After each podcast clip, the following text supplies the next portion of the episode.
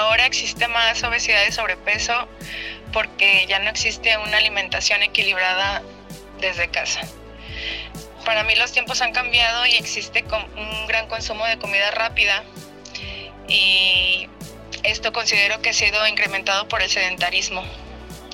Además de que considero que existe mucha publicidad de comida rápida y que es poco nutritiva, cosa que para mí incentiva el consumo de, estos alimentos.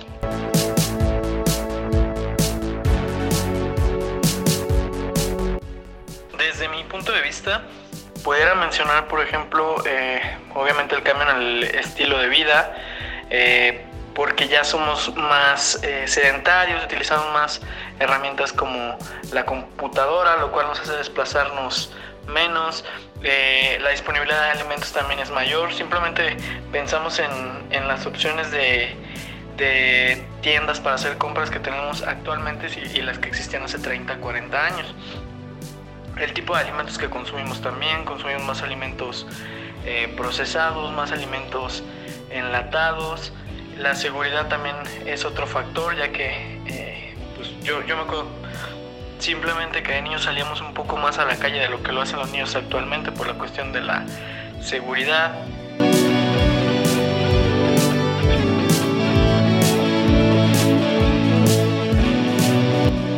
Estamos de regreso en este podcast. Ya saben que la idea es subir un episodio cada semana. Estamos ahorita regresando después de eh, unos días de aprender, de aprender mucho la dinámica de un bebé, de un recién nacido, cómo son sus cuidados y si no saben de qué estoy hablando, pasen a escuchar el episodio anterior.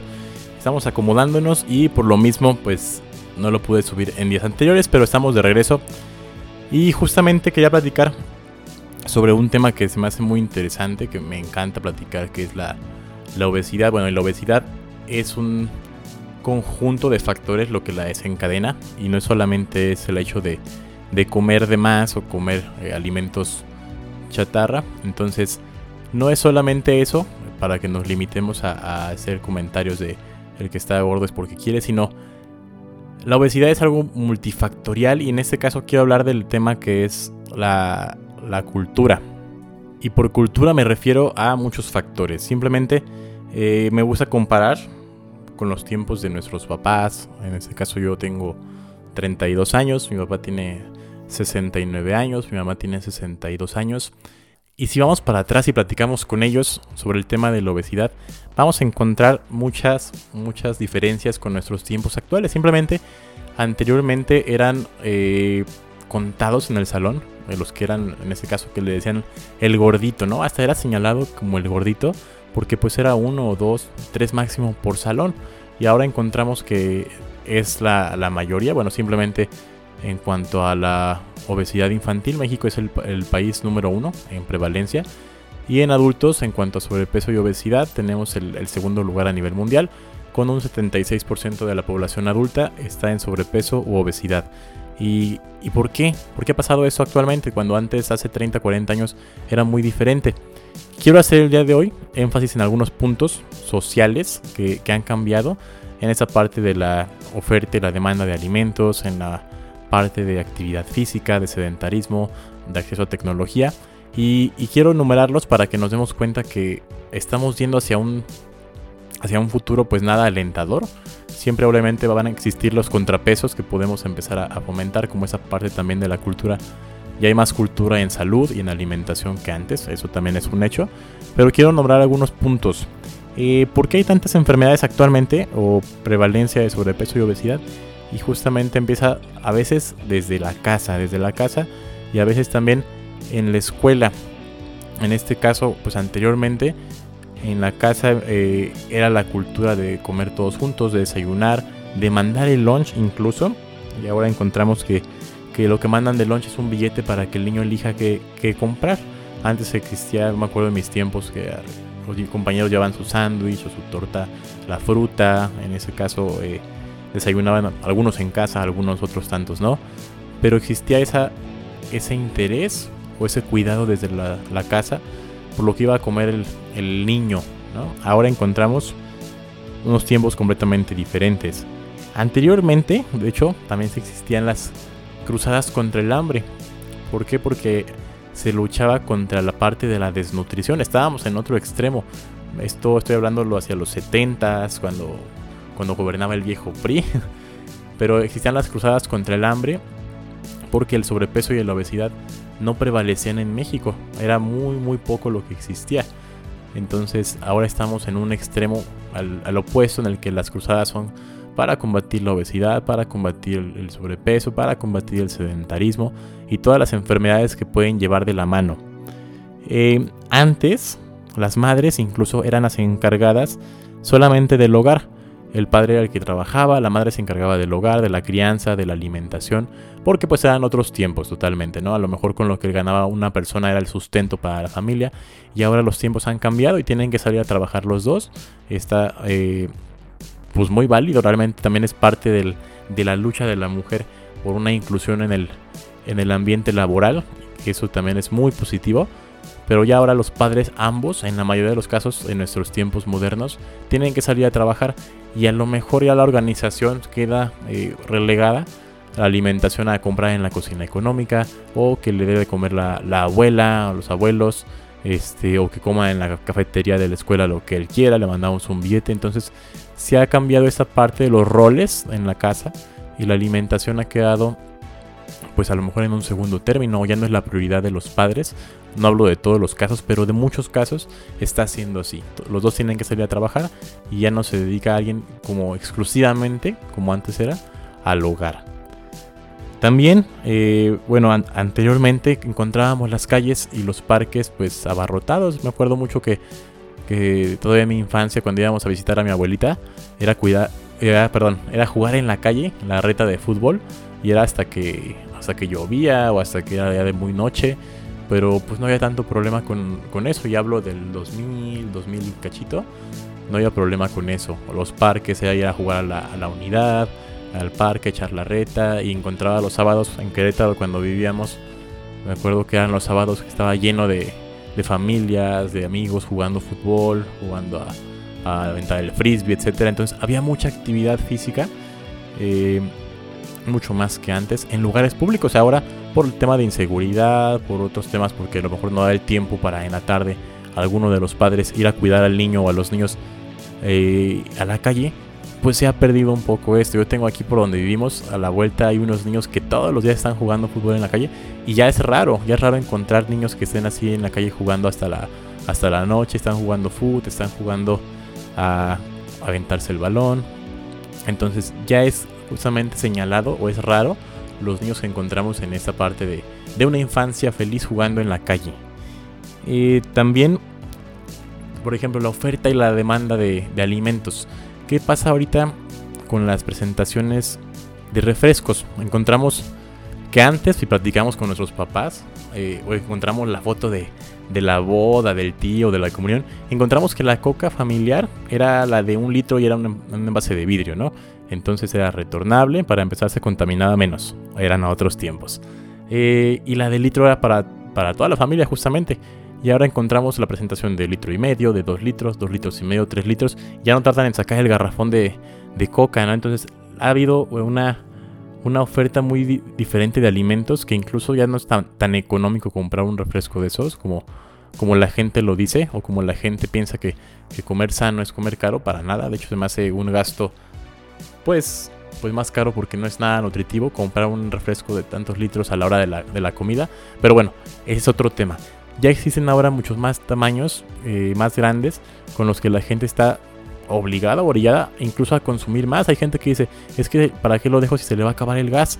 Entonces si cuando si van a tomar un vaso de refresco, terminan tomándose dos o tres vasos de refresco. Entonces la gente que me está escuchando no me dejará mentir que luego eso pasa. Las presentaciones incluso de, de productos de Marinela, de Barcel, de Gamesa, ya ahora son más grandes también y hay promociones. ¿Para qué? Para que la gente esté comprando más. Eso también ha pasado mucho. Em, otro ejemplo, platicando con mi papá, me comentaba que en los años 70 él vivía en San Luis Potosí.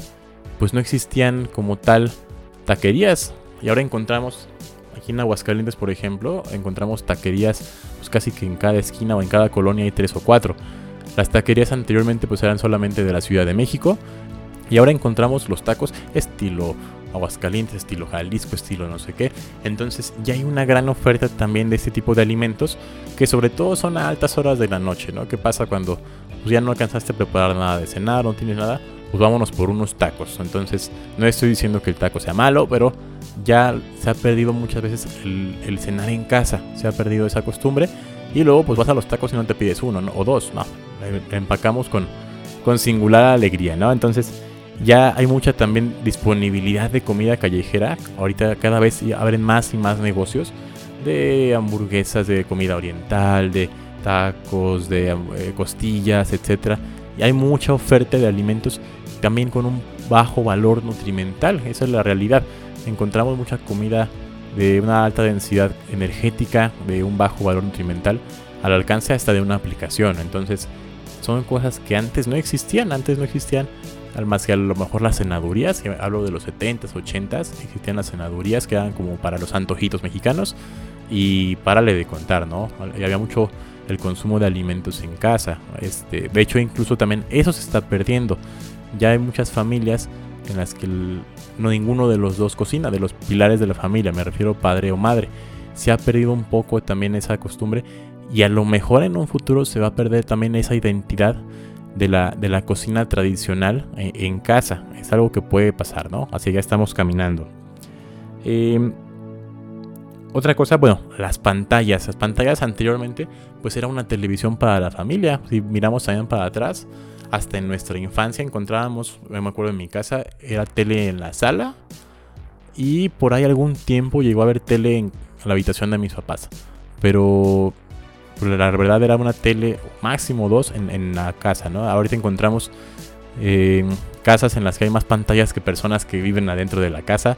Encontramos también niños de 3 años que ya tienen su tableta para ver sus programas, niños que ya tienen su televisión a los 5 o 6 años. Entonces, ¿qué pasa? Cuando tenemos esa, esa opción, tú le dices a un niño, la mayoría de los casos, ¿no? ¿Qué quieres? ¿Ver la televisión, tu programa favorito o ir a jugar al parque? pues se van a decir ver el programa favorito. Entonces cuando se empieza a tener esto, empezamos a tener niños más sedentarios. Simplemente cuántas horas pasa el niño frente a una pantalla, llámese un celular, una tablet o una televisión o la computadora. Si lo contamos son demasiadas. Incluso un adulto pasa muchas horas frente al celular ahí, checando redes sociales, scrolleando videos. Y ya de repente cuando damos cuenta, perdimos una hora, perdimos una hora y media, 40 minutos cuando luego acusamos a que no tenemos tiempo de hacer otras cosas. Entonces hay que organizarnos un poquito mejor, pero son algunos factores que, han favorecido esa prevalencia de sobrepeso y obesidad, y bueno, con todas las enfermedades que esto conlleva. Y bueno, se preguntarán qué estoy dando como opciones, qué podemos cambiar. Eh, pues justamente podemos crear este contrapeso. Eh, otro día pasada fue a correos a la oficina de correos a recoger un paquete y por ahí hay una escuela primaria y me di cuenta que afuera estaba vendiendo comida, un puestito de para cuando salieran los niños a la una de la tarde y encontré que vendían puras eh, frituras de estos, fritura de rin y todo lo demás, churritos, papitas y no había nada realmente que, que nutriera. Yo me acuerdo en esa época también antes y más para atrás preguntamos a nuestros papás, pues se vendía afuera el vaso de fruta, el vaso de fruta que contiene, sabemos, vitaminas, minerales, fibra y agua, ¿no? Es un bajo, eh, una baja densidad energética. Y ahora encontramos, que si el raspado con el jarabe de, de pura azúcar, que encontramos los churritos, las papitas, las frituras. Y realmente, si le sumamos a que el niño a lo mejor desayunó unas galletas y una leche saborizada, pues estamos dejando su alimentación al, ahora sí que al aire, a la deriva, y no estamos alimentando a, nuestros hijos. ¿Qué podemos empezar a hacer? Ahorita que ya soy papá, pues todavía con mayor razón se refuerzan estas teorías que siempre he pensado, como, los, como lo he comentado en episodios anteriores, enviar al hijo desayunado. ¿Ok? Si implica levantarte media hora más temprano, pues lo haces, pero es cuestión de hábitos, es cuestión de salud y eso se va a ver reflejado en su concentración, en su energía, en su digestión eh, y en general en, en, todo ese aspecto de la salud. Entonces podemos mandar al hijo desayunado, podemos mandar un lunch nutritivo. ¿Quién sabemos qué es nutritivo? Todos lo sabemos, ¿no? No vengan con que no sabemos que es un plato del bien comer o que es incluir frutas y verduras, etcétera, ¿no? Entonces veo, me acuerdo cuando me tocó en una escuela primaria hacer mi servicio social, me acuerdo que había niños que les mandaba la mamá el pepino, la jícama, un sandwichito, algo de yogur con fruta. Estaba eso y estaba el niño en el que la mamá llegaba a la puerta del colegio, bueno, de la escuela, y le llevaba su gordita de chicharrón, ¿no? E, y su jugo de su naranjada. Entonces, ¿qué queremos para nuestros hijos? ¿Okay? Ya si hacemos conciencia que todo esto, pues desde niños va a impactar positivamente en la salud, creo que nos va a hacer más conciencia. ¿Qué podemos también hacer? Limitar el uso de las pantallas, ¿ok? Podemos empezar a, hacer integraciones en familia, podemos que el niño se pueda entretener y aprender con otro tipo de juegos, que siempre es en la escuela como clásica. El niño pueda aprender jugando y no solamente viendo una pantalla, una serie, un capítulo de una caricatura. ¿Por qué? Porque también está comprobado que luego puede tener consecuencias como retrasos en el lenguaje, como retrasos en, en esta parte de la convivencia social, entonces, si estamos jugando, estamos llevándolos a hacer alguna actividad o incluso en la casa poner algunas actividades, vamos a mejorar su coordinación, eh, su psicomotricidad, la convivencia, las relaciones sociales. ¿Qué más podemos empezar a hacer? Podemos mejorar nuestra organización. Si los dos están trabajando en casa, o me refiero al padre y la madre, podemos empezar a crear mm, dinámicas diferentes, como muchos pacientes me lo platican, que el fin de semana es de hacer el mandado y eh, hacer la comida para la semana. De esta manera se ahorra mucho tiempo porque los dos tienen que salir a trabajar o si trabajan en casa, pues bueno, podemos organizarnos un poco mejor, pero siempre se puede eh, no descuidar esa parte de la alimentación. Tenía otro día unos pacientes, un matrimonio, tienen dos o tres hijas, no recuerdo, pero consideraban ellos que los hábitos que tenían pues eran hábitos saludables. Incluían verduras ahí, a lo mejor unas cuatro veces a la semana, frutas a lo mejor unos 4 o 5 días a la semana, pero la comida en la tarde era siempre ir a comprar a la cocina económica. ¿Qué pasa con esto? Estamos dejando nuestra alimentación a, lo que nos ofrece la señora que cocinó o el señor que cocinó. Y si ese día, como les platicaba, no cocinó algo tan, tan saludable, pues, pues ni modo y, no tenemos elección. Pues no, estamos haciendo algo como muy cómodo. Y ellos mismos empezaron a hacer esta dinámica de, de cocinar entre los dos, dejar comida lista y se han acoplado bastante, bastante bien. Me han dicho sobre todo que han ahorrado dinero, que eso también es un, pro del comer saludable, que se ahorra dinero, pero podemos empezar a mejorar esa dinámica, crear una dinámica diferente familiar para que empecemos a, comer mejor, a organizarnos mejor y la salud, obviamente como lo menciono, se va a ver impactada positivamente. ¿Qué más podemos empezar a, hacer? A disminuir nuestro consumo de, de comidas preparadas fuera de casa. Dejarlo a lo mejor para la comida del sábado o la comida del domingo, ¿no? Que incluso antes así era, preguntamos a nuestros papás cada cuánto se comía fuera de casa y eran poquísimas las veces, ¿no? En algún cumpleaños, algún día de la madre, la Navidad, y encontrábamos como consecuencia, pues obviamente que había en este caso del tema del que hablo, menos sobrepeso, menos obesidad, em, había también pues una mejor relación con los alimentos en todos los aspectos entonces empezamos a, cambiar esa dinámica. Ah, bueno, pues el sábado me, levanto yo a hacer el desayuno. Por ejemplo, si mi esposa cocina toda la semana, pues hago yo el desayuno porque me platican luego pacientes que, ah, bueno, mi esposa cocina de lunes a viernes y el sábado y el domingo le toca a mi esposo. Pero el esposo, pues, ¿qué hace? Ah, pues vamos a comprar gorditas y el domingo es el menudo y pedimos unas pizzas. Pues eso no es cocinar, ¿no? Entonces, eh, eso realmente va a bajar el valor nutrimental de nuestros platillos y podemos crear una dinámica diferente. Por muy sencillo que sea, a lo mejor un huevo a la mexicana, unos frijolitos y unas quesadillitas, pues puede ser de, un alto valor nutrimental. Picar frutita después del desayuno, em, hacer una ensaladita y a lo mejor una carne asada, comprar si no quieren cocinar tanto, pero empezar a balancear o equilibrar nuestros platillos. Y es una invitación para que empecemos a considerar una dinámica diferente del fin de semana que como lo decía mi abuelita, descansar es cambiar de actividad. No descansar significa no hacer nada, descansar es cambio de actividad. Y si no estamos trabajando, pues podemos crear una dinámica como ir al súper juntos, podemos crear una dinámica de ir al parque juntos con los hijos, una dinámica de eh, vamos a preparar los alimentos para la semana. Y es ahorrar tiempo y ahorrar dinero. Entonces, ahí está la invitación. Algún mensaje de esto se nos puede quedar para que empecemos a reflexionar. Que ahorita en mi faceta de padre ando muy, muy reflexivo, más de lo normal sobre qué le vamos a dejar a nuestros hijos. Entonces, si eres hijo, pues piensa que algún día a lo mejor vas a ser padre y estamos a tiempo de cambiar hábitos. Y si ya eres padre, pues bueno, nunca es tarde para empezar a crear dinámicas diferentes y hábitos diferentes. Ahí está la invitación. Entonces, a cada quien lo que le haya caído. Y si no, pues bueno, pueden recomendar este contenido con alguien que sepan que le puede quedar algún mensaje. Ya saben que la invitación siempre es a que compartan, compartan este canal, compartan este episodio. Eh, se llama Del plato a la boca. Eh, estamos llegando ya a 700 o más, ya lo vi, un poquito más de 700 reproducciones en Spotify. Y eso me pone muy contento porque he estado un poquito desconectado ahorita con, con el nacimiento del bebé y sus primeros días. Y aún así la gente lo, sigue reproduciendo. Entonces denle clic en suscribirse para que, para que estén ahí atentos. Y clic en la campanita para que sean los primeros en enterarse de cuando hay episodios nuevos.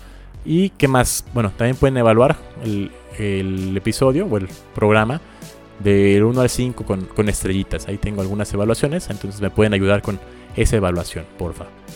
Y pues nada más, recordarles que pueden compartirlo, recordarles que es un espacio en el que podemos recibir algún mensaje, podemos entender algún, algún concepto diferente o podemos también agarrar algún tip de todo esto que estamos platicando para generar conductas poco a poco saludables, ¿no? más saludables que antes.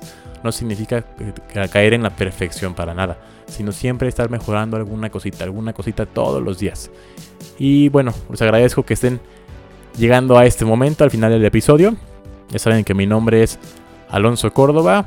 Esto fue del plato a la boca. Tomen agua y coman ajo.